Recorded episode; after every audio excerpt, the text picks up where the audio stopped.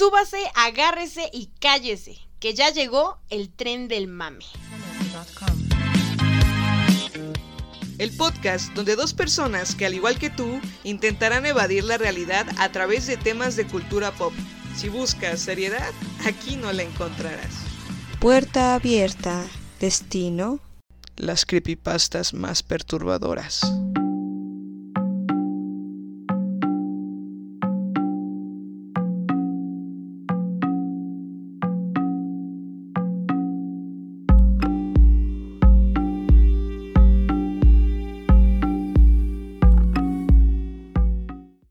Estás escuchando el Tren del Mame podcast.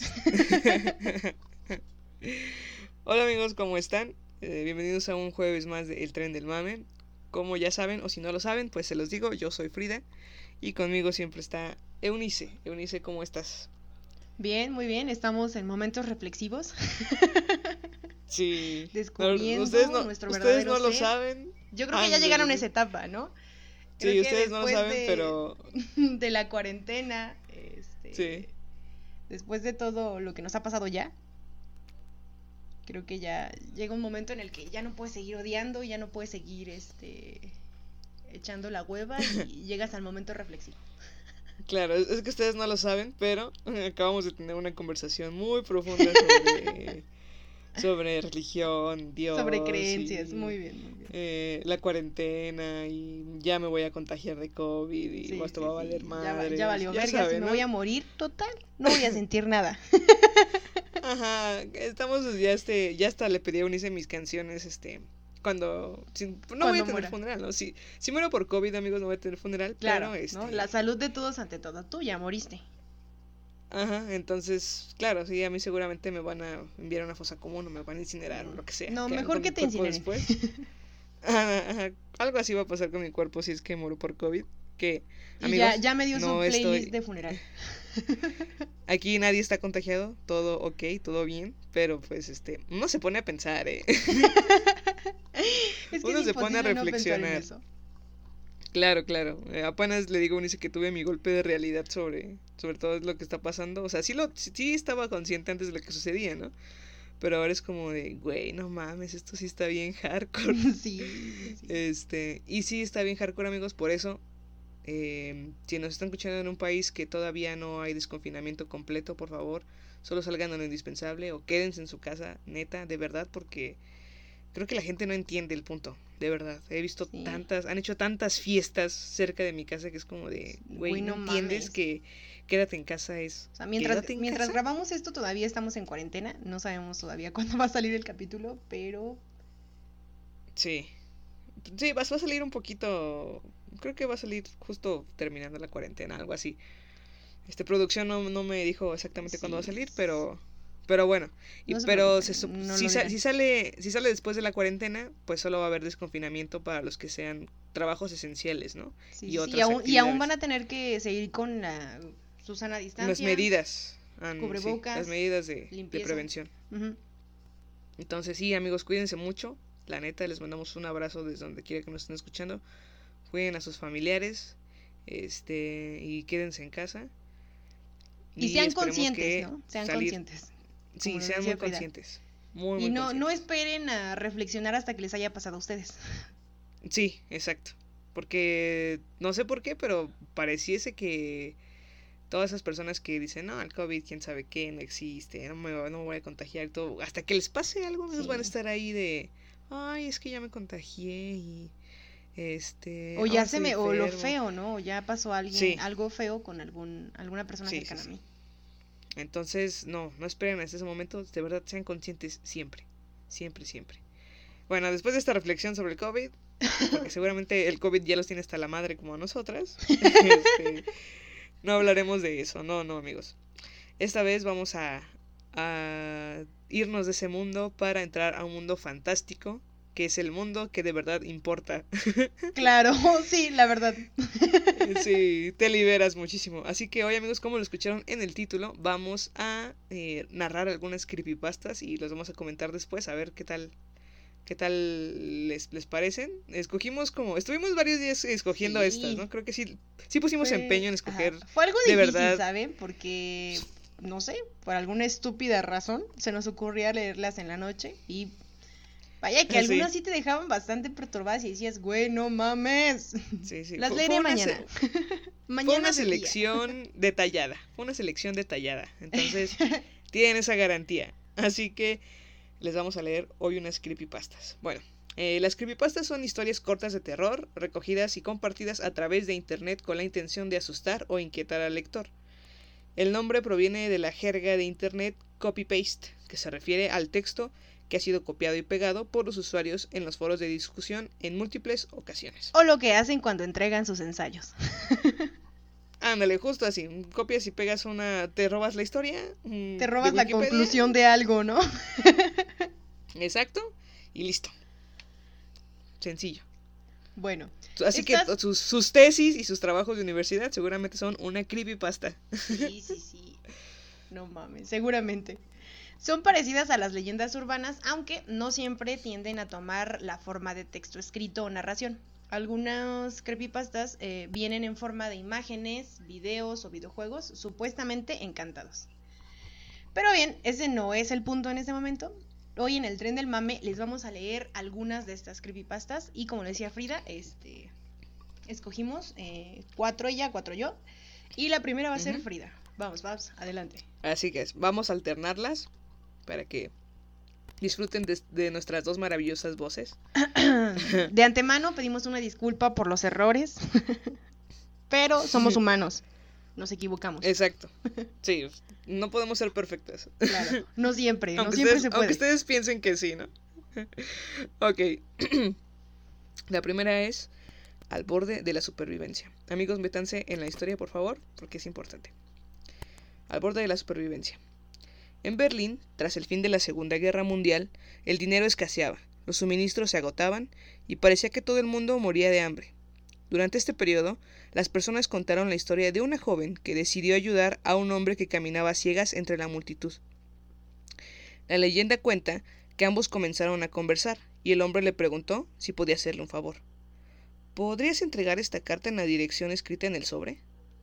Bueno, el lugar, que le, el lugar le quedaba de camino a su casa, por lo que ella aceptó sin más.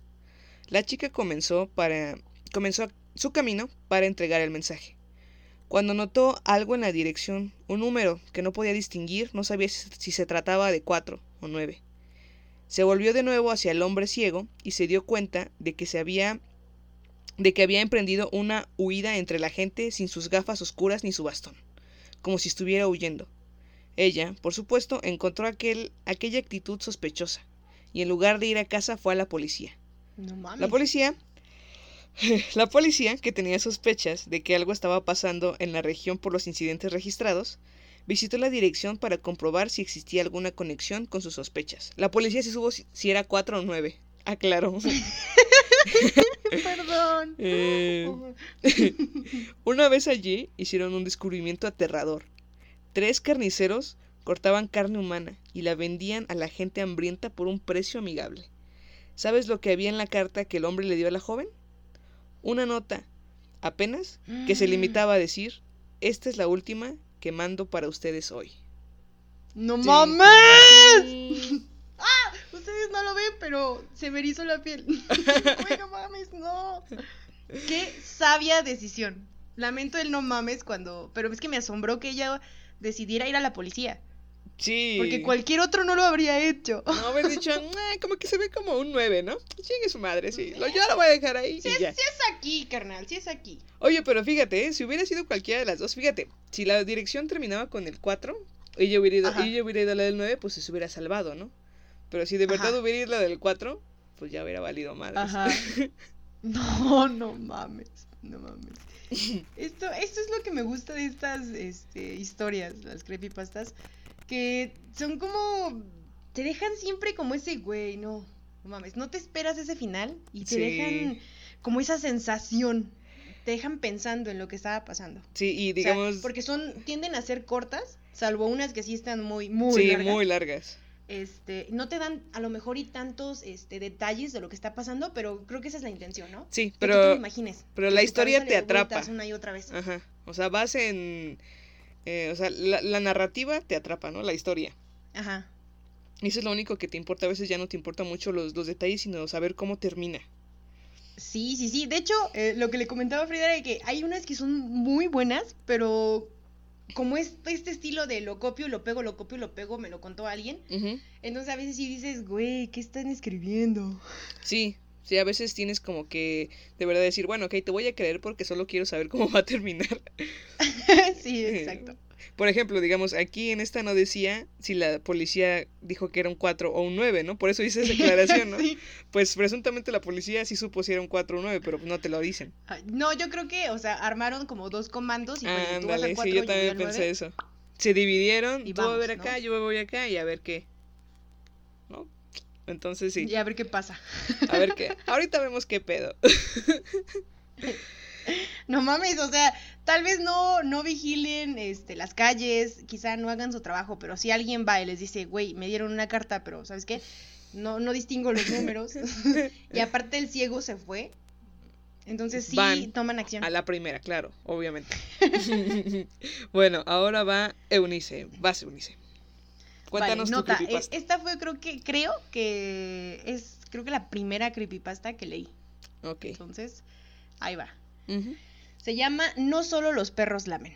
Esto Mm. pasó en una pequeña ciudad de Francia y salió en todos los periódicos locales. Una niña de nueve años, hija única y de padres pudientes de gran influencia, tenían todo lo que hubiese querido y deseado una niña, pero con una soledad incomparable. Sus padres solían salir a fiestas y reuniones del ámbito político y la dejaban sola.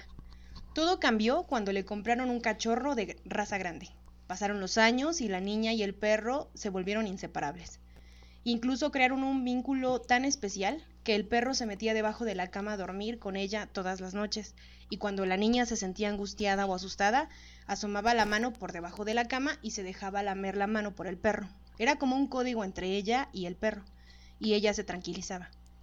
Una noche, los padres se pasaron a despedir de la niña antes de ir a una cena. Estos se fueron como muchas, como muchas otras veces lo hacían, y pronto la niña se sumió en un sueño profundo. En la noche, un fuerte ruido la despertó. Eran como rasguños leves y luego más fuertes. Ella, temerosa, bajó la mano para que el perro la lamiese. Entonces sintió la húmeda lengua del perro y se tranquilizó. Poco después se quedó durmiendo de nuevo.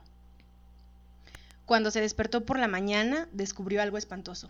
El perro no estaba. No estaba debajo de la cama, como de costumbre. Ella bajó las escaleras de su gran casa hasta el pasillo del recibidor para encontrarse con una desagradable sorpresa.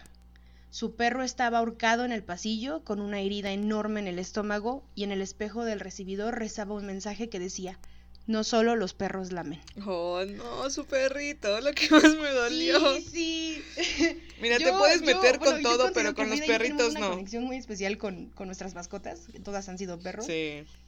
Y yo, yo cuando lo leí por primera vez sí fue de, güey, no mames. No mames, porque sí te sientes reconfortado cuando tienes una mascota. Sí, y crees que por tener esa mascota no va a pasar nada.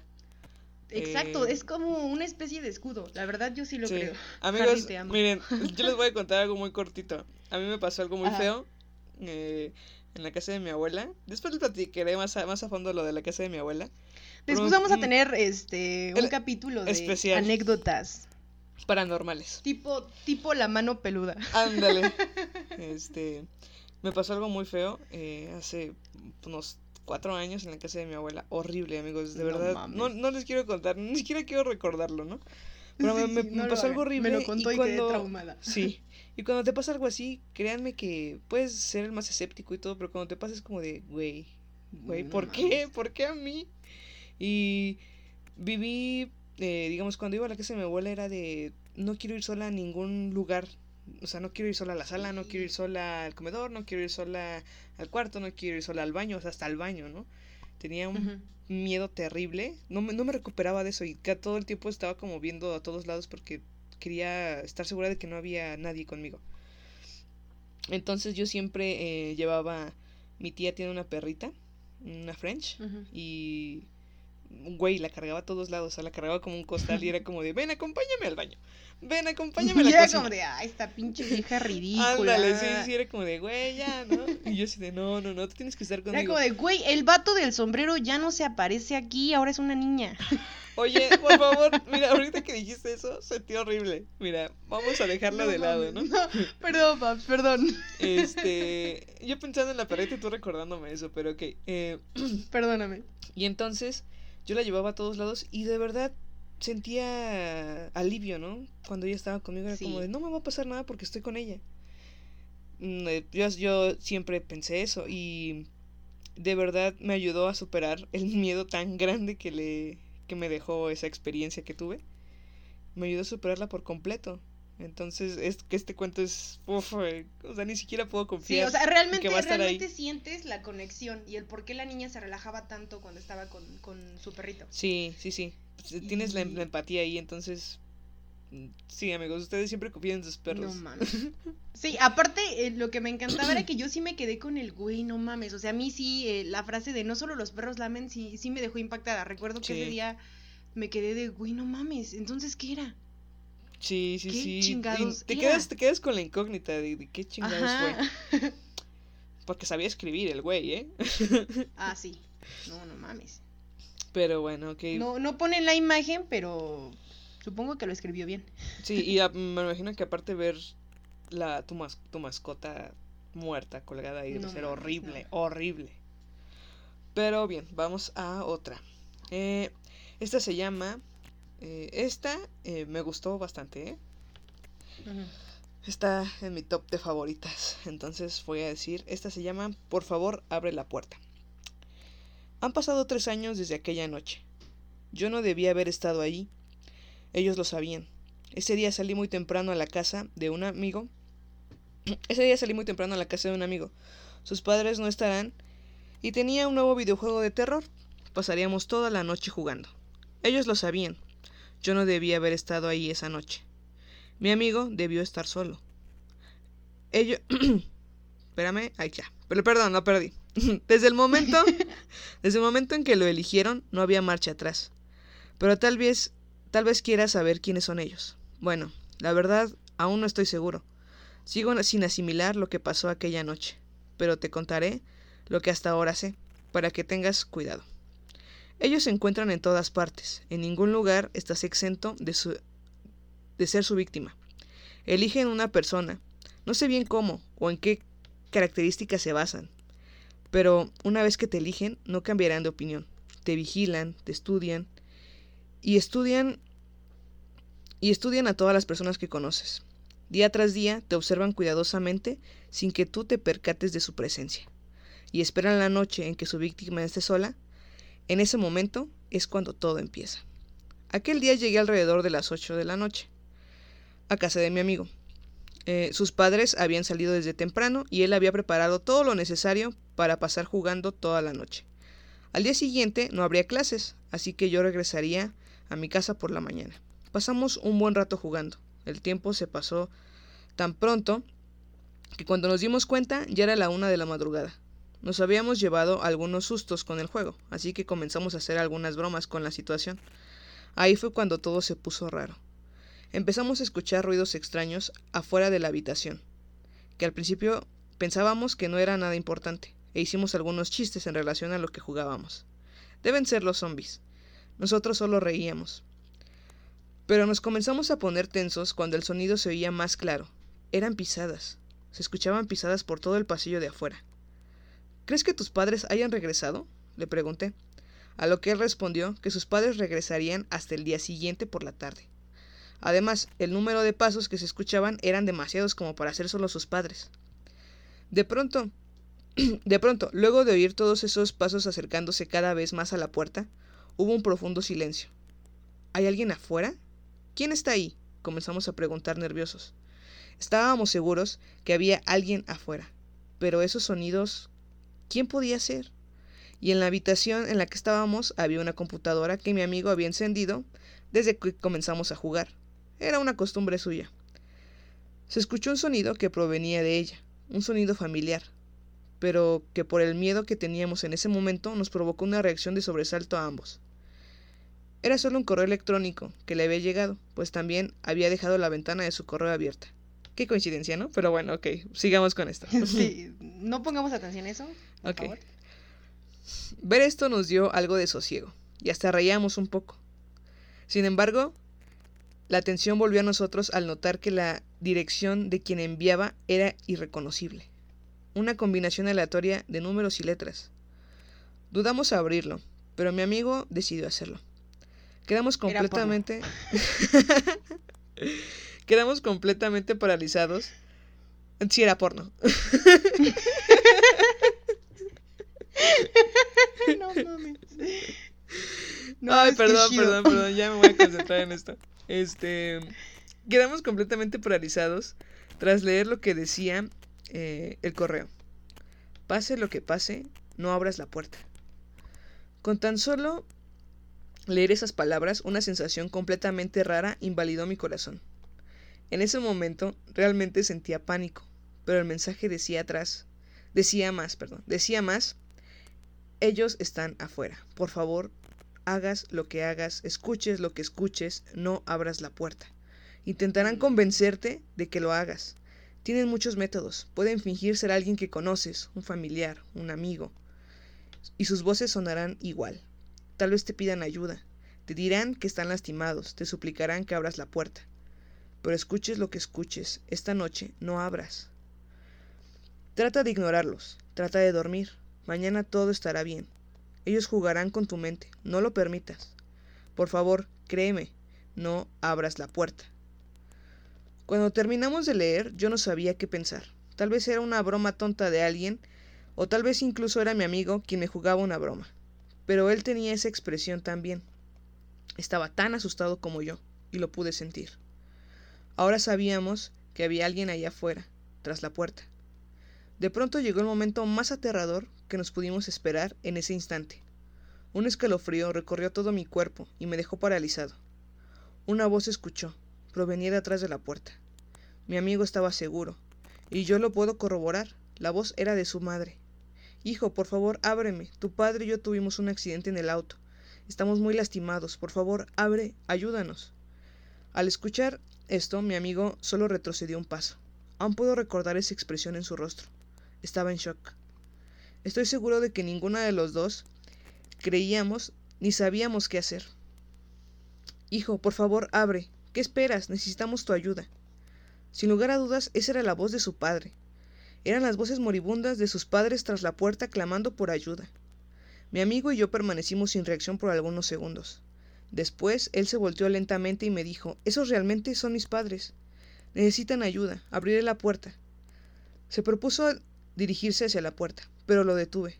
Recuerda el correo, lo que nos dijo que pasaría. ¿No se te hace extraño? ¿Qué tal si es verdad y ellos no son tus padres? Él único que hizo fue hacer que lo soltara. No digas tonterías, me dijo. Tú los escuchaste. Esas eran las voces de mis padres. El correo debe ser una estúpida coincidencia. Se, di- Mm, se dirigió a la puerta sin que pudiera hacer nada. La verdad, no sé qué me hizo hacerlo, pero pudo ser el miedo que, que me invadía por completo. Pero al verlo dirigirse a la puerta, lo único que pensé fue correr hacia el armario, en donde mi amigo guardaba algunas de sus cosas, y esconderme ahí. No sabía lo que pasaría, pero en verdad tenía mucho miedo. Lo que escuché a continuación aún no lo olvido, y hasta el día de hoy tengo pesadillas con ello. Él abrió la puerta, y después solo pude escuchar sus gritos. Eran unos gritos desgarrantes, llenos de dolor y de terror. Yo no pude hacer nada más para permanecer, nada más que permanecer inmóvil hasta que después de unas horas me quedé dormido. Al despertar por la mañana, me extrañó ver el lugar en que me encontraba, y luego recordé todo. Salí del armario y en la habitación no había nadie. Noté de inmediato que ya era de día y que la puerta estaba abierta, así que decidí salir. Busqué por toda la casa esperando encontrarlo y que me dijera que todo lo que todo había sido una broma, pero mi amigo no estaba. En la tarde llegaron sus padres y les conté lo que sucedió. Llamaron a la policía y lo buscaron por días, pero él nunca apareció. El correo que le había llegado esa noche también desapareció, y para ser honesto, creo que nadie creyó nada de lo que les había contado. Aunque no importa que nadie me creyera, yo sé lo que pasó.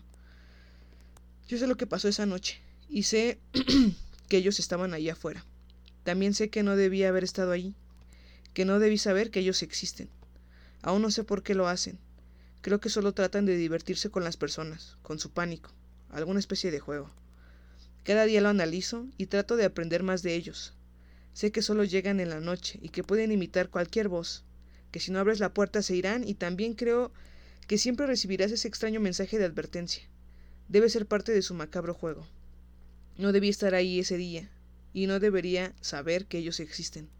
Sé que algún día regresarán por mí, pero pase lo que pase, no abriré la puerta. No mames. Yo vigilando la puerta que está a mis espaldas, tengo miedo. Estuvo muy buena, eh, de verdad me encantó esta creepypasta. O sea, ¿qué, qué, qué tan horrible puede ser escuchar eh, las voces de tus papás o de alguien que tú quieres, así un chingo, diciéndote que le ayudes y tú es como de, güey, es que sí son ellos, les tengo que abrir porque ne- me necesitan. Y que no sea... Ay, no mames. No sé, no sé qué me da más miedo, si escuchar las voces de alguien que quiero sufriendo o el imaginarme qué carajo puede ser lo que estaba allá afuera. ¿Qué diablos puede ser lo que está allá afuera, no? Sí. Sí, no mames, qué feo, qué feo. A, a- partir de ahora voy a poner cámaras afuera de todas mis puertas. Justo estaba pensando en eso. dije, ¿qué, habría pasado si hubieran tenido cámaras afuera? Sí, así me, me- mames, me ¿habrían- aseguraré. Así como ¿Habrían logrado de- captar algo? Voy a, voy- mira, voy a poner cámaras afuera y un interfón y es como de, no te creo, perro, no eres mi mamá. Te estoy viendo, bastardo. Ahora puede ser que ellos se, sean igual que tú, o sea, que de verdad adquieran la forma de, tu- de tu- de tus padres o de tu, de lo que sea, ¿no? De alguien que, que- que quieras, que aparte de imitar la voz, puedan ser ellos mismos, o sea, la forma, ¿no? Corporal. Ajá, ajá. Eso estaría todavía peor, no sé. No mames, ustedes no me vieron, pero acabo de prender la luz de fuera de mi cuarto. Yo estoy en, en un escritorio y tengo de espaldas un chingo de cosas y no quiero voltear a verlas. Así que... No mames, cállate. Esto, esto es lo que me gusta, porque si te dejan, si te dejan algo, si te mueven algo allá adentro. Mm, sí, lo sé, lo sé. Y perdón por, Y- por no estar completamente seria con lo de con el comentario de Eunice de quedaron paralizados, pero la tenía que decir. Sí, es que a veces este, es imposible. No puedes negarte a hacer ese chiste. o No, no, no. Mi estupidez no me lo permite. Así que No. eh, vamos con el siguiente, la siguiente creepypasta de Eunice. A ver, venga Eunice. Vale. Esta se llama Vecino Molesto. Solía vivir en un edificio de apartamentos pequeño ubicado en el centro. Una de las razones por las que me mudé ahí fue por el mal vecindario, incluyendo a este tipo en el apartamento encima del mío. Era un muchacho de apariencia inusual, en su mayoría reservado. Sin embargo, alrededor de la medianoche se escuchaba frecuentemente desde su apartamento un ruido que me molestaba. Para ser justo, no era fuerte, pero soy de sueño muy ligero, así que era difícil poder cerrar los ojos con esos pequeños golpes repiqueteando una y otra vez.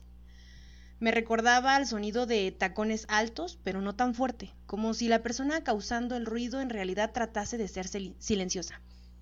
Luego de unos días me di cuenta de que el patrón era el mismo siempre, como una grabación siendo reproducida en medio de intervalos, y eso continuó por la mayor parte de un año. Holy. Siempre la misma secuencia de golpes, siendo tatuados lentamente en mi mente, a veces por horas, durante una misma noche. Solo fue hasta muchos años después, cuando ya ayudaba a mi hija con su tarea, que aprendí un poco el código Morse. Ella golpeó en la mesa con sus nudillos y un escalofrío se coló por mi espina dorsal, en tanto reconocía exactamente el mismo patrón. Cuando le pregunté a mi hija lo que significaba, ella rió.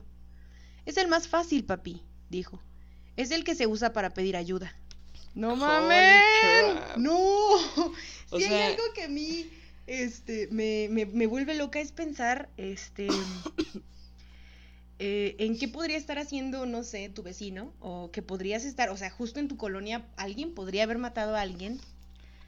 ¿Sabes qué, este, qué justo podría estar podría haciendo mi vecino tenerlo- ahora? Tenerlo en su patio trasero. ¿Cómo? ¿Sabes qué justo podría estar haciendo mi vecino ahora? ¿Qué? ¿Matando a alguien? No, no, no. Otra pinche fiesta en plena pandemia. ¡Oh! Seguramente. Ay, No malditos. Prefiero tener vecinos que. ¿Que Que, asesinen? que asesinen. No. a- De todos modos están asesinando. Si te lo pones a pensar. Son unos Sí, sí. asesinos haciendo sus pinches fiestas. Pero bueno, ok, perdón. Sigue, continúa. No, no, no, pero por ejemplo, esta imagen me gusta muchísimo. Esta imagen de los ruidos o de alguien intentando comunicarse o este ruido que escuchas Al lado de tu casa, súper cerca, y que no, que a veces si te pones a pensar, y lo digo porque mis vecinos sí, luego, no mames, este, una de la mañana, dos de la mañana, y están como golpeando la puerta. Entonces cuando yo leí esto fue como de, ok, ok, no quiero pensar, y tu mente de verdad vuela, dices, güey, ¿qué está haciendo? Hasta te imaginas, Sí. a ver, ¿qué carajo está haciendo? Sí. Ese ruido es como de... No sé, que está martillando algo, pero güey, a las 2 de la mañana, ¿neto? Tú no sabes qué podría estar martillando, ¿eh? Sí, sí, sí. No, y entonces es como de ya, ya voy a dejar de pensar en eso, voy a dejar de y, pensar en y eso. mira, algo muy Hay una ¿eh? película- Yo, Ajá. bueno, yo tenía una vecina hace un año, dos años, justo al lado, que, güey, eran las 2, 3 de la mañana. Yo me duermo súper tarde, Ajá. bien se lo sabe. Yo Sí, no, sí, sí. no estaba, des- estaba despierta, ¿no? Y se ponía, te juro, se ponía como a gritar y a decir como plegarias y era como de, güey, le, No está- le- le- le- le- mames, están pegando. llevando a cabo un maldito exorcismo. Era como de, le están pegando o qué diablos Qué está haciendo. miedo. Como si estuviera peleando, huyendo de alguien, ¿no? Como si alguien la No molestara mames, y estuviera huyendo de cállate. alguien. Te lo juro. Y entonces eh, dije, Qué ¿qué, horror. carajos, no? Y en el día pues la veía normal y todo, pero sí Regando las plantas, ¿no? Hola, Pero sí era- ¿cómo va todo? Ándale, pero sí era bastante histérica, la verdad no, no la hablábamos porque todo el tiempo hasta fuera de la casa se pasaba diciendo eh, groserías, pero gritándola, ¿no? Gritando así, feo. Sí, sí, sí. Y entonces como que pues la ignorábamos y un día que salí a tender la ropa me di cuenta que en sus ventanas este tenía tijeras pegadas en las ventanas como para No aventar a las mames, brujas o algo así, ¿no? Y fue como de, ah, no mames. No mames. Sí, no sí, quiero sí. voltear a la puerta que está atrás de mí. ¿A quién se le ocurrió ponerse de este sin ver la puerta? No mames, es una pendejada. Sí, entonces quién sabe, no, no sé, Pero ¿sabes- nu- nunca sabes a supe, nunca recuerdan lo de supe las y ya no, fíjate, ya no, a las ya no- brujas, ¿no? Sí, ajá, exacto, justo a las brujas y ya nunca supe nada de ella y pues ni, ni idea de qué pasó con ella, ¿no? Eh, O sea, ¿ya no la volviste a ver? ¿Se Mm, mudó? sí, se, mudó, pero pues ya nunca la Ah, volví a ver. Eh, de hecho, es vecina de... te- Eunice sabe de lo que estoy hablando. ¿Te acuerdas de la- con la señora con la que vamos a comprar como abarrotes aquí en la calle? Hay una tiendita. Ajá. Eso es la hermana de esa señora, vivía aquí al lado. Ajá. Era su hermana. Y nunca por curiosidad fue como de, oiga, señora, este, oiga, ¿por qué su hermana tiene tijeras en la ventana? Digo, nada. No es que yo ande espiando. Pues ya fue como de, ah, ya pasó, bueno, ok, gracias, ya no quiero saber más. no mames, sí, yo creo que ese miedo de no saber lo que te van a responder, ¿no sabe qué? Prefiero vivir en la, en la ignominia. sí, sí, sí, dije, bueno, ya no le voy a preguntar. No sí. manches, qué miedo, güey. Sí, ¿qué pedo con los vecinos? Sí, mi mamá también decía, pues qué carajos está pasando, ¿no? Sí se provocaba, le dije, mamá, creo que todas las noches es lo mismo, así que mua, relájate. No, mira, mm, sin, de no ser por el vecino que se pone a construir, no sé qué chingados hace. Lo único que escucho es el, el- mi otra vecina que le grita a su hijo bien feo, ¡Mauricio! Así de ya, señora, dígelo. y Eunice pensando, no, es que pinche Mauricio. Es que- no, sí, es que luego le grita, le dice, ¿por qué no recogiste el agua, la ropa y que no sé qué? Yo así de, ah, pinche Mauricio, pendejo, pues, ¿qué estás haciendo, carnal? No es cierto. y Eunice gritándole de lejos, ya Mauricio, ponte las pilas, güey. Ponte al pedo. Deje de estarse haciendo pendejo. Sí, señora, yo lo escuché. Nada más se la pasa jugando. Acusándolo. Pobre Mauricio. Ah, Mira, voy, voy, a- Ay, voy a no. contar algo muy pequeñito aquí, porque creo que es importante. Mm, hace, hace, do- hace un día, dos días, escribí un cuento. Ajá. Tuve mi, mi genial creatividad a tope a las 3 de la mañana, ya saben. Escribí un cuento Ajá. sobre algo parecido. A la sobre hora un- del diablo. Ajá, algo parecido sobre un vecino, ¿no? Y es que durante toda esta cuarentena, yo, eh, atrás de mi casa viven otras personas, ¿no? Que escuchamos porque ponen música, porque oímos que a veces pues, están discutiendo en voz alta o están jugando. Sé, sé que hay dos niños por lo menos ahí. O sea, es papá, mamá y dos niños, ¿no? Pero pues yo nunca los he visto. Nunca, o sea, Mm. yo no los conozco. o sea, los- escucho sus voces y sé que son sus voces, ya los identifico. Sé qué música les gusta, sé qué hacen, sé por qué discuten, sé que el niño no hace la tarea, no, no está atento a sus No clases en línea. Chinga, ya me lo imaginé. ¿qué Pero- pasa? Pues, al final no son reales. Ajá, pero yo no los conozco, neta, no los conozco. Y entonces, Ujú. o sea, si yo saliera a la calle después de la cuarentena y me los encuentro en el súper o lo que sea, ni pinche idea de quiénes son, ¿no? Es, es extraño. Y de ahí salió un cuento, no les voy a decir cómo acabó mi cuento, pero fue uno bastante creativo escribir sobre eso, ¿no? Pero bien, este, bueno, ahora va otra creepypasta. Esta está cortita, se llama Llamada. Esta no está tan hardcore, pero está buena. Eh, llamada. Suena mi teléfono. ¿Aló? ¿Aló, Javier? Sí, es él. ¿Quién habla? Soy yo. Ábreme la puerta. Perdón, ¿qué? ¿Quién? Soy yo. Ábreme la puerta. Estoy afuera. ¿Quién habla? Soy yo. Ábreme la puerta ya. Hace mucho frío. Eh, ¿Esto es una broma? Ábreme la puerta, Javier. Mm, Rápido, hace mucho frío. Colgué el teléfono. Corrí a la puerta con lágrimas en los ojos. Era realmente increíble, pero en este caso estaba acostumbrado a ilusionarme con, con la mayor facilidad. Abrí la puerta, pero no había nadie allí. Solo sentí una brisa fresca que corrió por todo mi cuerpo. Estaba realmente triste. Más que confundido o asustado, estaba sumamente triste. Pero también, ¿qué era lo que esperaba? Ella llevaba tres años muerta. ¿Realmente esperaba que apareciera en la puerta de mi casa? No lo sé. Solo sé con seguridad que esa era su voz. No mames. Está, no está tan hardcore, pero está, está, está buena, ¿no? Está, está pasable. Ajá. Sí, sí, sí. Sí te deja esa sensación. comentarios sobre esta, pues... mm, si alguien ya está muerto, amigos, y les hablan por teléfono y juren que son esas personas, no, no les abran. no, van a estar no. ahí. No, creo que, creo que este, lo que vamos hasta ahora es no abras la puerta. Creo que es la, la mayor enseñanza. Ándale, sí. Y aprende código Morse porque alguien podría estar. Sí, mira, ve, lo que, lo que hemos aprendido, al final lo vamos a de, "Ah, no recapitular, mames, ¿no? Otra vez está clavando. Ándale, al, al final vamos a Ay, no recapitular. Pero lo que hemos aprendido hasta ahora es. Una, si ves eh, un número extraño en una carta que te acaba de dar un ciego que se fue, ve ¿Que con la policía. correr? Ujú. No vayas al lugar. No vayas al lugar, ve con la policía. Dos, este, pon eh, cámaras afuera de tu puerta y con un interfón. Eh, tres, verifica que la- lo, lo que te está lamiendo la mano de verdad sea tu perrito. No mames. Eh, cuatro, eh, no abras la puerta a alguien que ya está muerto. mames.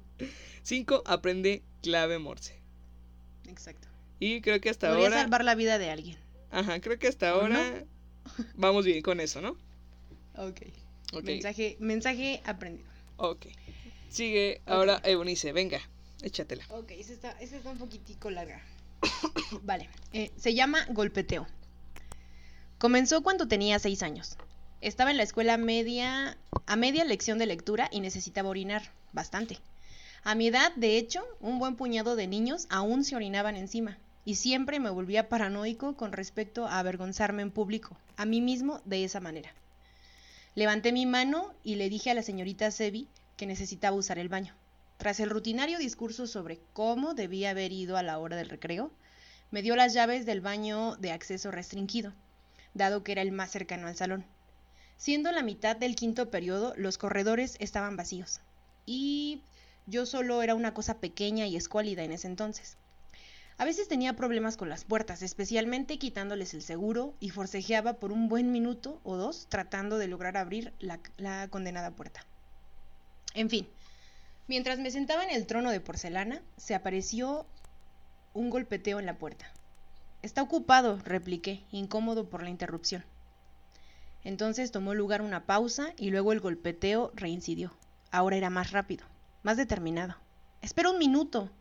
El golpeteo se tranquilizó y luego una voz contestó. Déjame entrar, ocupo entrar. Ocupo tan del norte, pero bueno, que continúa. claro que sí. El tono de quien hablaba era débil y sostenido. Un adulto que no reconocía. Pude haber tenido seis años, pero también tenía una buena idea de la etiqueta de baño.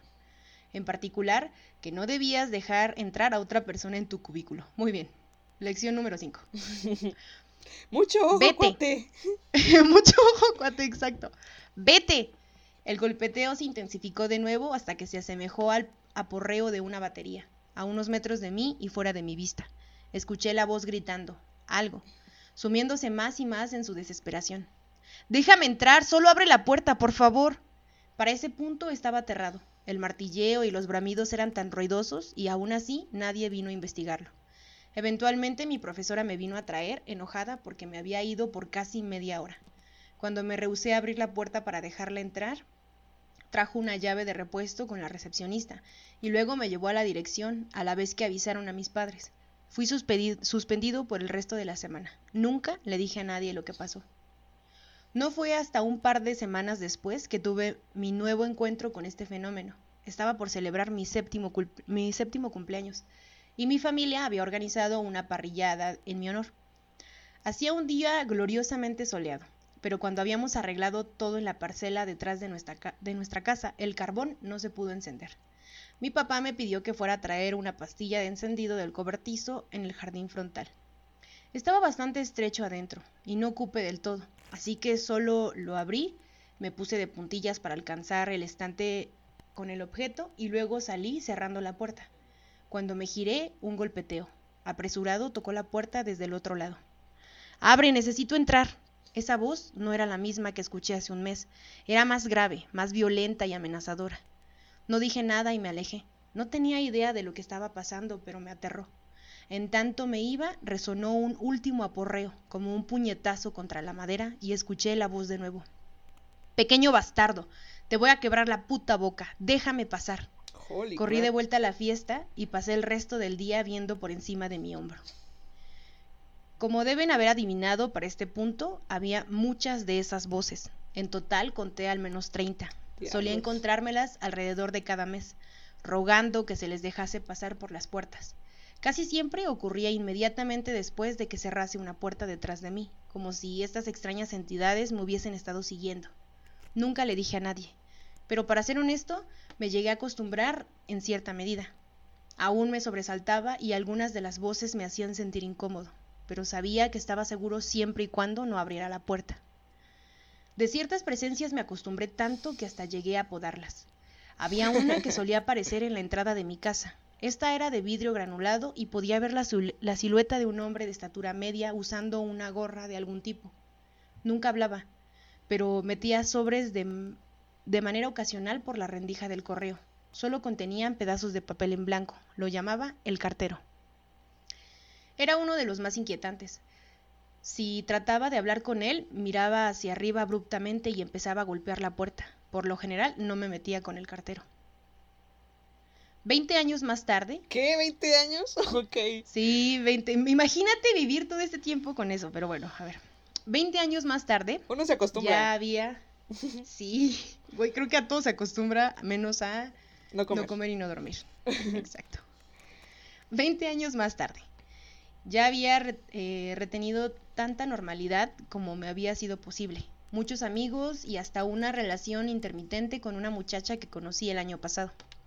Nada mal para un tipo que solía levantarse a la mitad de la noche y escuchar intensamente ruidos que no puedes oír desde el otro lado de la puerta.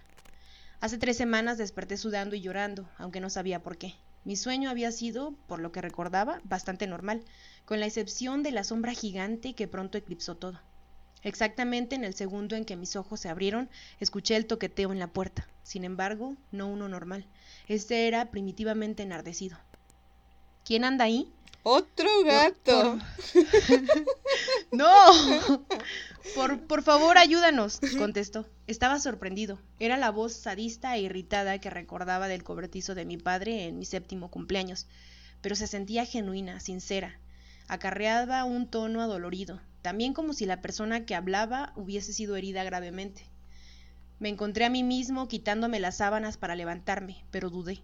Nunca me había sentido tentado a abrir la puerta. Supongo que de niño me había tallado tan agresivamente la idea en la cabeza de que lo que yacía del otro lado de la puerta era malvado, que fue un reflejo.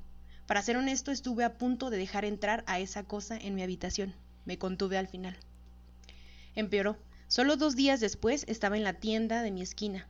Venía de pagar por una botella de leche y el periódico cuando una fuerza tremenda azotó la puerta de la entrada de la tienda. Simultáneamente una voz comenzó a gritar, un chillido duradero y estridente. Me volteé para ver la puerta, pero habían tantos volantes pegados sobre el vidrio que solo pude distinguir la figura de una mujer en el otro lado, arrojando sus palmas contra las ventanas. El cajero se me quedó viendo como si estuviera loco. Le pregunté si podía usar su baño, murmurando una justificación a medio pensar, y me escondí ahí por diez minutos hasta que los gritos cesaron. Hubo cuatro incidentes más entre este momento y ahora una mezcla de gritos y ruegos. El cartero llegó, también. Tocó cortésmente antes de deslizar su carta usual por la rendija del correo. Luego otra, luego otra. Un total de diez sobres Manila limpios. El cartero esperó unos minutos tocando ocasionalmente y luego partió. Cada sobre contenía una hoja de papel a cuatro, pero alguien las había rayado con un lápiz tinta negro, garabateando y sombreando con tanta desesperación que se podían ver las manchas de lágrimas difuminando distintos espacios. Las devolví a los sobres y traté de sacarlo de mi mente. Hace poco, la puerta de mi habitación tembló violentamente. No fue, sin embargo, un grito, un aullido o un rugido lo que escuché, solo fue llanto. Docenas y docenas de voces sollozando en silencio.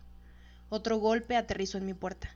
El yeso se agitó desde las paredes y cayó agónicamente hasta la alfombra. Aún así, ninguna súplica o trueque, solo sollozos. Otro aporreo. Salté desde mi silla. Otro. Una grieta fina partió el marco de la puerta en una esquina. Mi teléfono comenzó a sonar y escuché un rasgado agudo en el vidrio de mi ventana detrás de las cortinas. Traté de contestar el teléfono, pero eran simplemente más voces llorando, más no sollozando, sino vociferando, bajo el efecto del terror y la angustia. Colgué, pero siguió sonando, así que le saqué la batería. Coloqué la mayoría de mis muebles contra la pared y la ventana. Tres horas después de que este último intento por ingresar inició, el golpeteo no había sido abatido, ni los lamentos. Mi barricada mediocre podía ser hecha a un lado en cuestión de segundos. Otro aporreo. ¿Qué es lo que quieren esta vez? pensé. Otro más. ¿Me quieren herir? Se ven temerarios, casi más malignos que las veces anteriores. Otro. ¿Qué pudo haber gatillado esto? Quizá deba abrir la puerta. Otro. Quizá deba dejarlos entrar. El silencio lo ahogó todo. Me di cuenta de que incluso el llanto había cesado. Por un minuto completo me quedé ahí sentado. Luego me paré y me apresuré hacia la puerta, ansioso por escapar de esa situación claustrofóbica. Quizá debería ir afuera donde podría distanciarme de las puertas y del maldito golpeteo. Removí la barricada y le di la vuelta a la perilla, cerrada. Arrodillándome di un vistazo por la rendija. Más allá de la puerta de mi habitación no se encontraba el corredor que solía recordar, sino otro cuarto. Alguna especie de biblioteca o clase, creo. Se veía desocupada a excepción de un niño sentado y leyendo dándome la espalda. Llamé a la puerta. Oye, ¿tú puedes abrir? Me vio por encima del hombro. Reiteré. Sí, ven, ¿puedes abrir la puerta por mí? No puedo, estoy en detención. No se supone que hable con nadie. Se dio la vuelta. Confundido y exasperado me levanté. Un estallido sonoro fracturó el silencio. Una vez más, sonó como un puño siendo estampado contra el cristal. Mi ventana. Lo escuché de nuevo, pero esto no era el toqueteo frenético de alguien queriendo entrar. Tampoco se percibía como un intento por irrumpir en mi alcoba. Sea lo que sea que estuviera más allá de la cortina y el vidrio, sabía que yo estaba aquí y que temía. Cada puñetazo y cada grieta me conferían su deseo depredador y de sadismo básico por querer aterrarme. Me volteé a la puerta y comencé a golpetearla apresuradamente. Oye, déjame entrar, ¿sí? En serio necesito que abras la puerta. Holy crap, No mames. ¿Ves? Hubieras abierto la puerta. Lección de la vida, si una vez, la primera vez que les toquen la puerta, ábrenla. No, no, es cierto. güey, no. Bueno, es que sí, oye, imagínate vivir tanto tiempo con eso. No jodas. Y saber que todas. yo no sé cómo duró tanto. Esta, me encanta esta imagen que te da de. Pasaba cada vez que cerraba una puerta. O sea, imagínate cuántas veces en tu vida normal te has levantado, cierras la puerta de tu cuarto, entras al baño, cierras la puerta del baño, bajas, este, pasas al comedor. O sea, no mames. Entras a, entras a tu casa, sales de tu casa, cierras la puerta del baño. horror! Sí, un montón de veces. Y sí, lo que me voló el cerebro es que, güey, la, la primera voz a la que él le temió tanto era el mismo, ¿no? Era como de fuck. No mames, o sea, también, fíjate, también todo- todo- lo todo estaba lo que le y pasó- más en este inicio donde Sí, Güey, estás en el baño, en una, uno de los lugares donde puedes ser más vulnerable. sí, sí, sí. Y alguien queriendo entrar, y a esa edad, o sea, yo, yo lo leí, te juro que sí llegaron a mí, este, en mi mente, eh, las imágenes de los baños, de los sanitarios de la primaria. Sí, de esos que tienen una super rendijota abajo, ¿no? Ajá, por si algún niño estúpido, este, cerraba el seguro y ya no podía abrirlo, ¿no? Y me acuerdo que sí, llegaba momentos en los que estabas en el baño, en la primaria, era como de, güey, qué pinche miedo, ¿no? Sobre todo cuando ibas a- al baño, este, entre clases. Sí, ¿no? y porque todo estaba solo. su madre, ¿no? Ajá. Y escuchabas ruido y todo. Pero yo creo que sí, yo creo que en algún momento todos sentimos esta, este miedo de ir al baño cuando estabas eh, tomando clase. ¿no? Sí. Porque sabías que no iba a haber, no iba a haber nadie afuera. Sí, y aparte, me acuerdo, yo también me acuerdo cuando iba al baño a esa edad y ah, entre clases y todo estaba solo, por completo Sí. solo. O sea, tú eras el único niño meco yendo al baño a esa hora. Sí. Era como de, güey, ¿por qué vine? ¿Por qué me haces esto, vejiga? No, Sí. otra vez. Sí, sí, sí. No mames, qué, qué miedo, de verdad. Y yo, yo recuerdo que salías del baño y era como de... Y veías al director pasando, ¿no? Y así de, güey, no mames, estoy a salvo. sí, sí, sí. O sabes qué, este, llegabas a la parte donde empiezan los salones abiertos, que estaban abiertos, porque hace un chingo de calor.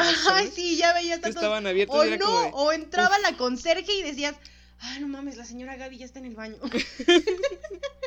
señora Gaby, dice que me platica lo que hago del baño. un chingo.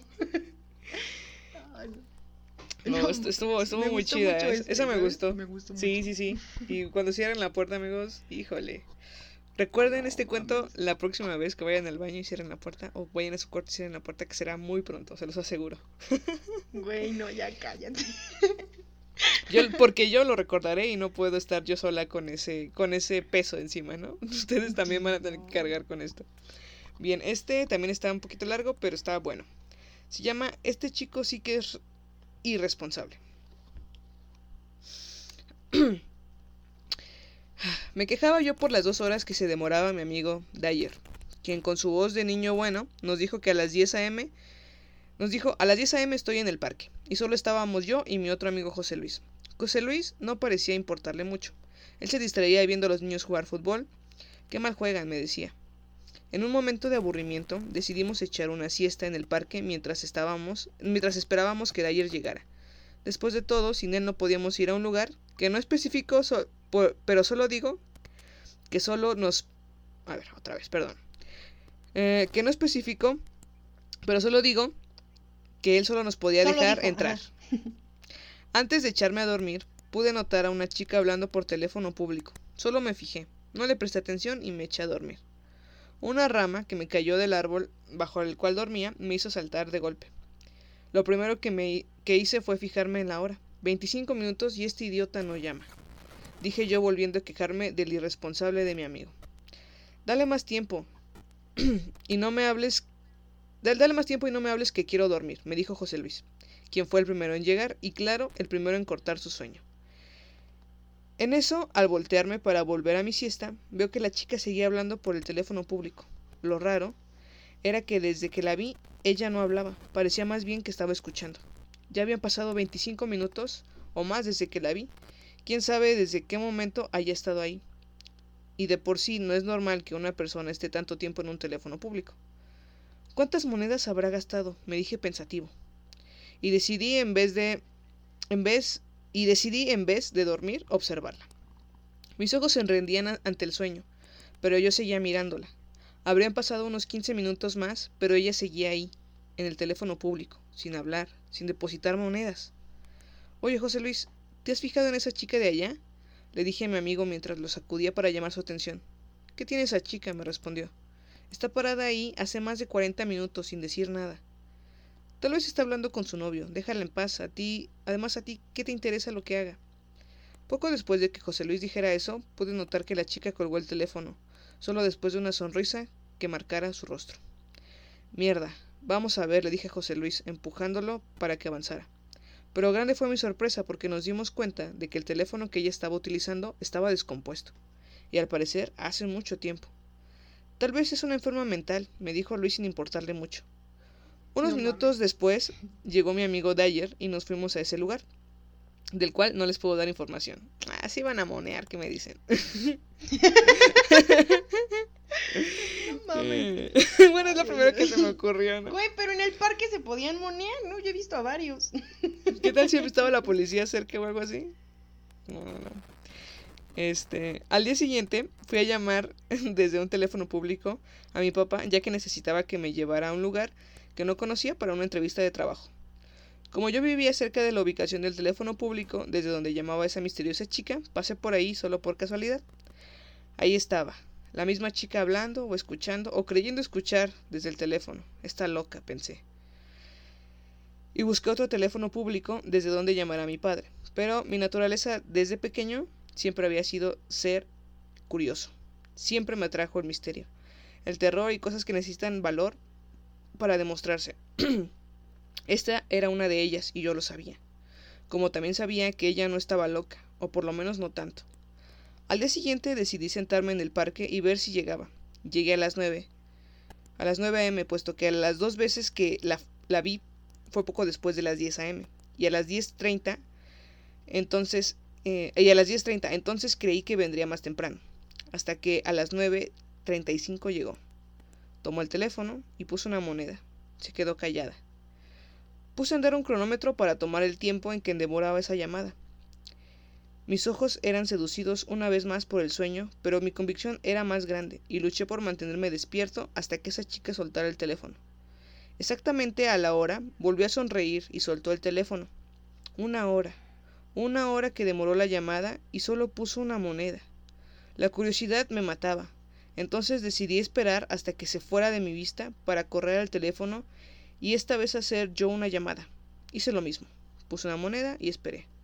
El teléfono como siempre apagado. ¿Cuál era el truco? Como tenía una hora, decidí dejar el teléfono de tal manera que no se corte la llamada. Después de todo, como está después de todo como está logrado, nadie se, nadie se preocuparía de devolverlo a su sitio. Minutos antes de que llegue la hora, volví y cogí el teléfono. Ya solo faltaban segundos para cumplir la hora y descubrir si ciertamente esa chica era una enferma mental, o si el teléfono pues no era inservible después de todo. Fue grande mi sorpresa cuando al cumplirse la hora escuché una voz gruesa que me hizo saltar. Pardos, dijo la voz que no volvió a repetir ruido alguno. Me quedé con el teléfono en la mano. Una voz, una hora después, una voz me dijo Pardos. ¿Pero qué significaba lo que me dijo? Al llegar a casa me llamaron los de mi entrevista de trabajo y me dijeron que me habían aceptado, que empezaría a trabajar la próxima semana y que el día de mañana debía acercarme para firmar el contrato. Estaba realmente contento por la nueva oportunidad que se me daba y cuando sonó mi celular, cuando sonó mi celular. Pero esta vez eran de otra empresa, de Pardos, de Pardos Chicken. Y como también había enviado mi currículum a ellos, me llamaron para una entrevista. Pero ya tenía trabajo asegurado. Debería decirles no gracias, o simplemente colgarles. Cuando iba a hacer eso, me acordé de la voz del teléfono público.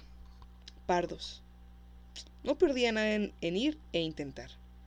Fue lo mejor que pude hacer. Resultó que el puesto que me ofrecían tenía más beneficios que el trabajo que ya me habían aceptado, y tenía mucha mejor paga. Así que decidí quedarme con Pardos. Estaba realmente agradecido con la voz del teléfono público que decidí volver a visitarlo. Ese mismo día se me habían perdido cinco soles. Era argentino. Se me habían perdido cinco soles, pero no les di importancia. Todavía tenía un sol para llamar desde el teléfono público. Hice lo mismo. Deposité la moneda, dejé el teléfono, me fui a descansar y volví en una hora. Al llegar volví a escuchar, solo que esta vez me dijo con un tono entrecortado, en el patio. Colgué. Rápidamente fui a casa y vi el patio. No había nada, excepto algo brillante en medio del pasto, una moneda de cinco soles. Seguro se me debió haber caído mientras llegaba a casa y no la escuché porque el pasto no hizo sonar su caída. Estaba tan agradecido con ese teléfono que comencé a utilizarlo para todo. Si se me perdía algo, recurría a él. Si debía tomar una decisión, recurría a él. Ya casi se había convertido en un amigo íntimo para mí, aunque claro, no le conté a nadie lo del teléfono, ni siquiera a mi familia. Todo iba bien, de maravilla, hasta que llegó ese fatídico día. Bueno, yo, bueno, yo iba a comprar tranquilamente a la tienda, que estaba a la vuelta de mi casa, cuando me topé con ella. Era la chica que vi por primera vez usando ese teléfono público. Yo seguí caminando, pero ella se puso en medio y me dijo, no vuelvas a usar mi teléfono, y se fue. Bah, no le iba a hacer caso. Es un teléfono público y todos tienen derecho a usarlo. Además, si lo volvía a usar, ¿qué iba a hacer? ¿Llamar a la policía? Por un momento vacilaba con esos pensamientos sin darme cuenta en el lío en que me había metido.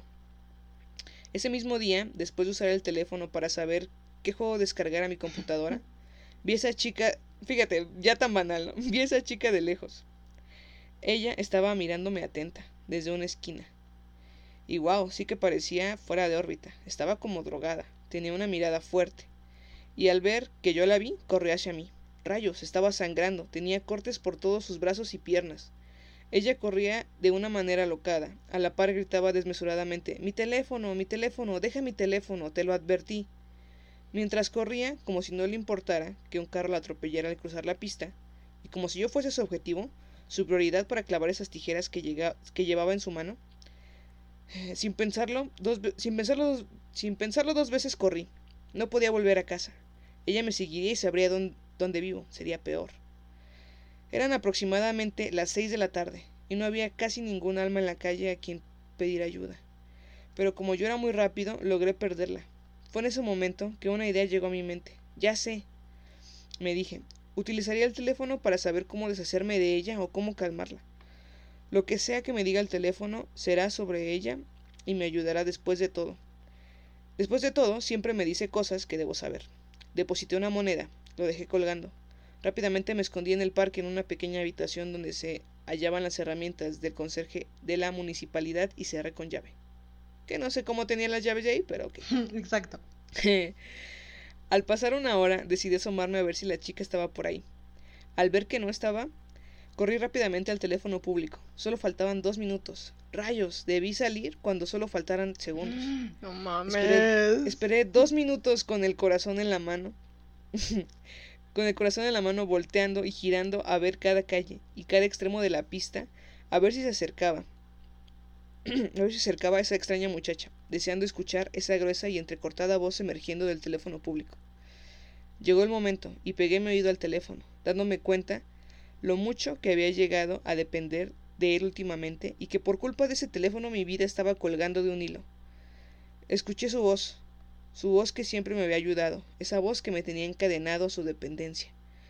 Voz sabia a la que recurría en momentos de necesidad. Me alegré al oírla una vez más, aunque al terminar de escucharla me di cuenta de que todo era en vano, y que esa voz me podía decir qué camino tomar, pero no alterar el camino. Mostrarme la manera de resolver mi problema, pero no resolverlo. No recuerdo nada más después de haber escuchado la voz al salir del teléfono público. Tal vez todo pasó tan rápido que ni siquiera lo sentí. Solo recuerdo que la voz me dijo, detrás de ti. No mames. Esta me, me, gustó porque creo que dio todo el... Creo que dio detalles de más lo que casi no hacen las creepypastas. y este... Y pues ya iba a la mitad y dije, no mames, está larga, ¿no? Y dije, ¿cómo, ¿cómo, diablos va a terminar esto? Y me enganché y me gustó, me gustó cómo terminó, así que por eso la puse sí, amigos. Sí, aparte creo que todos tenemos Además, experiencia de, bueno, cuando no existían los celulares, o no estaban a nuestro alcance, de llamar por un teléfono público. Y justo, justo ahorita, tal cual como la leíste, güey, no mames, o sea, en, en mi colonia está el mercado, enfrente está el parque y en medio está el teléfono público. Uh -huh. Holy crap. Creo que no voy a poder este, eh, otra vez. a- Casi en todos los parques hay teléfonos públicos, ¿no? La Sí, sí, mayoría. sí. Pero, güey, estaba en el parque. pa. Entonces, cuando salgas del de confinamiento y de cuarentena, espera dos meses más porque seguramente todo va a seguir muy Ajá. contagioso. Este, vas al parque, agarras el teléfono público, vas, deposita una moneda y pon el cronómetro, no, no permitas que se cuelgue. Y en una hora eh, pones tu, tu oído al teléfono a ver qué pasa. No más. Sí, Hay que ahorita. hacerlo. ¿Qué te parece? es más, ¿por qué no lo hacemos ahorita? Mira, 12.47 am. Increíble, claro que sí. Pero no podemos porque quédate en casa, Claro, ¿no? todavía no. Qué pena, qué pena. Lo siento, pero hoy no. Hoy no va a ser. Muy bien, Eunice. Ahora vas con la última. Venga. La escuchamos. Se llama El ventrílocuo de McCarthy. Esta es la historia de. McCarthy, más conocido como el mejor ventrílocuo del mundo en su época.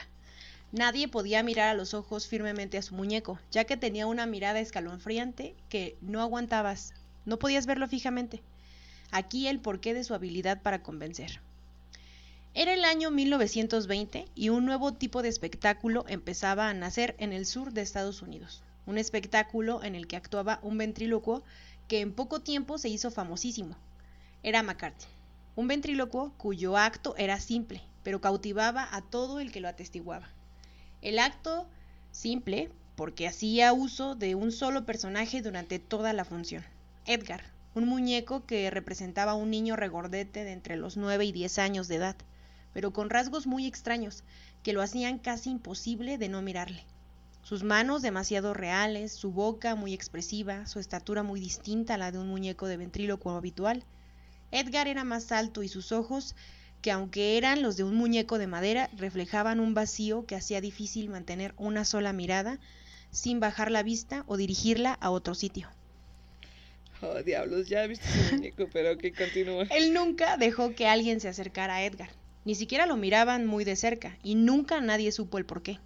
Como era un espectáculo nuevo, todos se quedaban asombrados ante lo real que se veía. Como hacía el hombre, ¿cómo hacía el hombre para hacer que hablara un muñeco sin que se notaran sus labios moverse? Muchas personas pensaban que era brujería, una creencia muy popular por esos tiempos, o algo por el estilo. Todavía. Así que muchos padres de familia prohibieron a los niños ver el espectáculo, y fue un hombre amado y odiado por muchos, sobre todo por los otros artistas que sentían que sus obras corrían peligro por el éxito de este nuevo acto, por el éxito que este nuevo acto estaba teniendo. Una noche fue encontrado en su camerino con el cuello destrozado. Nunca se supo quién fue, pero no es difícil sospechar que fue alguien que lo veía como competencia, ya que había recibido varias amenazas. A un lado había un maletín negro, cerrado. La policía al abrirlo encontró al muñeco Edgar, que hacía tener escalofríos a los mismos policías. Al examinar el muñeco de cerca se, se dieron cuenta de que era un niño de verdad, o al menos el cadáver de un niño de verdad, con una horrible máscara de látex que le cubría su pequeño rostro pálido y un olor muy fuerte por los químicos que utilizaba para conservar el cuerpo. Jamás se pudo identificar la identidad del niño y el caso quedó como un misterio. No mames. Yo creo que crap, no, seguramente me alguno muero, ya la ¿eh? habrá leído.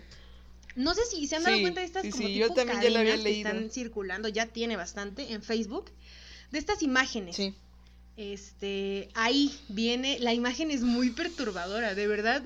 Sí, Eh, y de verdad esos yo... ojos se ven porque, horribles. porque- sí, justo acabé de leer el- el- la creepypasta porque veo la imagen, pero digo, a ver, muy bien, deja primero leer, Ajá. ¿no? Y luego ves la Y ya fui a- imagen. fui a leerla, Puta madre. Y vi la imagen y dije, no, sí, sí la aguanto, ¿no? Güey, no, era en foto No. y no aguanté No, mucho y dije, no. mames, está bien feo. Creo que un componente, miren, las, creep- las creepypastas eh, tienen historias así, pero creo que un componente que ha salido últimamente, o a lo mejor ya estaba, son estas imágenes a las que van pegadas. Sí, Muchas Sí, sí, veces sí, y no son creo tan que- acertadas, pero otras quedan perfecto. Como la de Edgar. sí, sí, sí. No, qué feo. Sí, y digamos, eh, estaba viendo, me encontré una imagen de un, el maniquí que no sé qué, era parecida Ajá. a esta, ¿no? Pero no, no me pareció tan buena. El caso es que estaba viendo, pues, en la página donde, donde saqué varios creepypastas, que había un, un maniquí y habían como dos personas de blanco manipulándolo. ¿no? Y la imagen, así como te la ponen, y la historia, pues, te lo te la hace aterradora, ¿no? Pero en realidad son imágenes robadas de otras cosas. sí, sí. Estaba leyendo que esa imagen ha- había sido robada de mm, un curso de enfermería Ah, de ya, estás hablando de, la 1900, creepypasta ¿no? de la inexpresiva, ¿no? Ándale, sí, que es un esta, muñeco que utilizaban los de medicina. Ajá. Los de enfermería, Ajá. ¿no? Y ya cuando lo ves desde ese enfoque de enfermería, dices, ah, güey, no, pues sí, ya No, te la oye, pero qué pinche miedo, ¿eh? Hay cosas de verdad que son sí, muy sí. feas. Y sa- ¿sabes qué es lo que me, lo que me perturba ¿Qué? más? O sea, yo creo que de verdad en estos em, muñecos, yo, mira, yo desde pequeña veía que todas las niñas jugaban, ah, vamos a jugar con mi muñeca, que quién sabe qué, Ujú. y cárgala, es mi bebé, y quién sabe qué. Yo por eso, amigos, me junté muchísimo con niños, porque, güey, yo les tenía un pavor, o sea, yo veía los muñecos y eso era como de, no, ni me lo des, ni me lo des, no quiero tocarlo. Aleja la no chingadera con de él". mí. Sí, sí, sí, pero era de, vamos a jugar, que quién sabe qué, no, que jugar, mejor me voy a ir a, ellos están jugando fútbol, mejor me voy con No, ellos, no se ve que está más chido. Este, y sí, o sea, por eso nunca me junté con, con las niñas, para nada, para nada. Este, entonces sí, crecí rodeada de niños, pero precisamente fue uno de los de las razones, porque de verdad me daban súper pánico eh, las muñecas. Y ese sí, ese sí, si voy a la casa de alguien y tiene una muñeca en su cuarto y me tengo que dormir ahí, o sea, de verdad, yo sí tapo la muñeca. No, no mames, o sea, ¿qué pedo no- con las tías no o las personas que tienen de estas muñecas a tamaño real? Ay, Güey, no güey, sé, ¿qué sé, pedo? o sea, ¿qué, chingo qué de mal tienen en la... Yo tengo una tía que hace eso, o sea, son dos muñecas, güey, las viste, les compra ropa. No mames, lo más culero es que las pone en, en su cama. Entonces era horrible porque era como de, oye, tengo que ir al cuarto a recoger tal cosa. Y era como de, güey, pero es que ya es de noche. Y las muñecas estaban ahí, no. No, ma, no. Yo sí decía, por favor, alguien que me Sí, acompañe. y pues Son horribles. Y pues la verdad sí les tengo miedo. Y cuando quise tener, hace poco, amigos, me regalaron un, un goodie muy bonito. un goodie de Toy Story bien bonito que me gustó. Y yo lo tenía ahí, ¿no? Y amigos, amigos, les juro que empecé a desarrollar como... Lo, lo tenía en mi estante donde tengo todos los libros y eso. Como una paranoia. Y de verdad empecé a desarrollar un, un miedo de, güey, se va a voltear, güey, este, me está viendo. O sea, de verdad sentí esa tensión de me está viendo. Yo no sé si era caso, cosa mía de que estoy loca o, o, o de verdad era algo maligno o, o no, las sí dos era cosa cosas. tuya, porque yo me dormí en tu cuarto, Paps, y... Ah, pero solo una noche. ni nada. Este, y entonces sí se sentía feo, ¿no? Y no, no les miento, pero les, les dije a Unice que... eh, no, no, no dejé, de hecho vi un, un, un meme en Facebook de, eh, ¿cómo se llama? Seguro los jóvenes ahorita en esta cuarentena están haciendo cosas productivas. Y un tipo de poniendo "Mm, en vivo de 24 horas para ver si los muñecos de Toy Story se mueven o no. No mames. Este, y entonces lo que yo hice, amigos, no puse una cámara ni nada, sino que como yo tengo unos vitrales afuera, en- al lado de mi puerta, pues si te asomas bien se puede como, como ver por dentro, ¿no? Y no Ajá, se, sí logras ver lo que Ujú, está y, no, y no cerré por completo la puerta, dejé una rendijita. Entonces dije, mira, voy a fingir que me bajo, voy a hacer ruido de que me bajo y voy a subir lentamente poquito, ¿no? Y voy a, vo- voy a estar afuera de mi cuarto. No mames, imagínate, qué culero. Bueno, a ver, continúa. Mm, Sí, voy a estar fuera de mi cuarto y, mm, amigos, pasé 10 minutos. 10 minutos sudando fuera de mi cuarto, viendo a Woody de, de frente, de, bueno, de, de lado por la rendija, esperando a que mi teoría se confirmara o que pasara algo, pero, No mames, imagínate. pero para tomar la decisión. No mames, Güey, no, me mames. cago. Y entonces, este, para tomar una decisión con él, ¿no?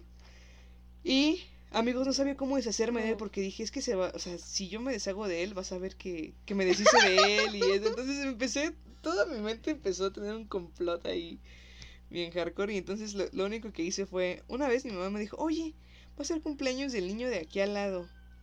Este, ¿qué le podemos regalar? Le dije, "Hmm, creo que sí, que lo, que lo que le podemos regalar. Y mi mamá me dijo, oye, y de ella salió, oye, si le damos a tu Woody, yo no lo ocupo. Y nada, dije, mamá, sí, Mm. llévatelo, te regálaselo. Y mi mamá me enseñó fotos con el niño y el Woody que dice que le encantó y está fascinado con el muñeco y no ha pasado nada. No mames. Al menos creo que no. Ambos, ambos están planeando cómo matar a Frida, todavía no lo saben. Sí, pero esta- esta- toda esta cuarentena han estado planeando cómo desarrollar eh, mi muerte. Exacto, tú, tú no lo sabes, pero Sí. te tienen en la mira. Sí, si el. COVID no me mata primero, este, lo van a hacer ellos. Te matará el niño con su Woody. Ajá, Y entonces, pues así me deshice de él. Esto es de verdad historia real. de verdad odio a los muñecos. Me, no me gustan. Y amigos, tengo un peluche, o sea, tengo tengo dos peluches, un, un caballito, pero está bonito, y otro osito, Oh. eh, pero es como de, pues confío en ellos. Creo que los peluches se ven menos aterradores. Sí. Que déjame decirte, mi perro, a mi perro le encantan los osos. Entonces, Sí. Hemos tenido que cambiarle varios porque los asesina. Sí, sí, sí. Igual el último que le compramos, güey, no, fíjate que no lo ha destrozado. ¿Sabes qué es lo más cañón de este oso? ¿Qué? que tú lo ves, güey, y se ve súper malévolo, de verdad. Oh, demonios. Se ve bien malote, Lo de está- verdad. O sea, tú, tú lo pones en el sillón en donde, en donde se sube mi perro. Y sí se ve, se ve malo, te lo juro. Yo creo que les voy a subir una foto para que me crean. Tengo Fíjate, miedo. este oso lo que está Y haciendo. yo creo que es- Hardy está- también, porque no le ha hecho nada, ¿eh? No lo ha roto. Este oso está manipulando a tu perro para que no lo mate y te asesinen algún día, Paus. Entonces también estás en la también, cuerda también corro peligro. sí. Demonios. Pero sí, odio a los muñecos. De hecho, no sé si viste que. Ah, sí, sí lo viste. Es que etiqueté a Eunice en una. Este, Ah, no ma, qué en una eres. publicación de muñecos que se mueven. Estaba, Oye, pero güey, qué. estaba en el piso de mi cuarto porque tenía un chingo de Ajá. frío y por alguna extraña razón me metí como a la parte de abajo de la Ajá. cama y estaba viendo el video y fue como de, güey, no mames, sí salté al final. Te pasaste, güey, te pasaste. Mm, sí. Y eran, todos eran videos de estas secuencias de muñecas, Ajá. de estos niños que están grabando y de repente se le mueve la, la cabeza a la muñeca y dices, "Puta ¿Sabes la madre". que, la que sí dije? No, manches. Porque, odié, a, a mí, a mí no me gustaban los muñecos, ni, las, ni los nenucos, ni nada de eso. Pero tengo que confesarles que me gustan mucho las Barbies. Eso sí me gusta. me gustan las Barbies. Pero nunca. Ajá, Pero. y viste que algunas de las imágenes que aparecían eran de, eran de Barbie. Sí, y, pero nunca me dormí con ellas ni nada. No era como de, güey, juego, juego en mi casita y todo. Y ya al final era, bueno, ya terminé de jugar. Y, y ahí las guardo- encierro para que no me asesinen. Guardo todo de nuevo. Y nunca. Pues nunca pensé en eso, ¿no? A mí sí me gustaban las Barbies, la neta. Entonces, este, cuando vi eso, varias eran de Barbies y fue de, güey, no mames. O sea, sí está muy hardcore eso, ¿eh? Y no. lo- lo- fíjate que ya había visto varios. Sí, y lo más impactante es el video, de verdad. Se ve horrible el video. Ay, qué, qué estúpida. Y el video al final me mató, de verdad. No mames. Casi me pego con los barandales de la cama. Es una idiota. Salí toda paniqueada. ¿Qué está pasando? sí, sí, sí. Pero bueno, a ver si luego les, les, vamos a compartir ese video en nuestra página de Facebook para que lo vayan a checar. Porque sí está, está rudo. Se lo vamos a compartir mañana en la noche para que, para que duerman bien a gusto. Entonces, este, pues nada, amigos. eh, hoy en la noche, ¿no? Hoy jueves del tren del mame, por cierto. hoy en la noche se lo subimos. Exacto.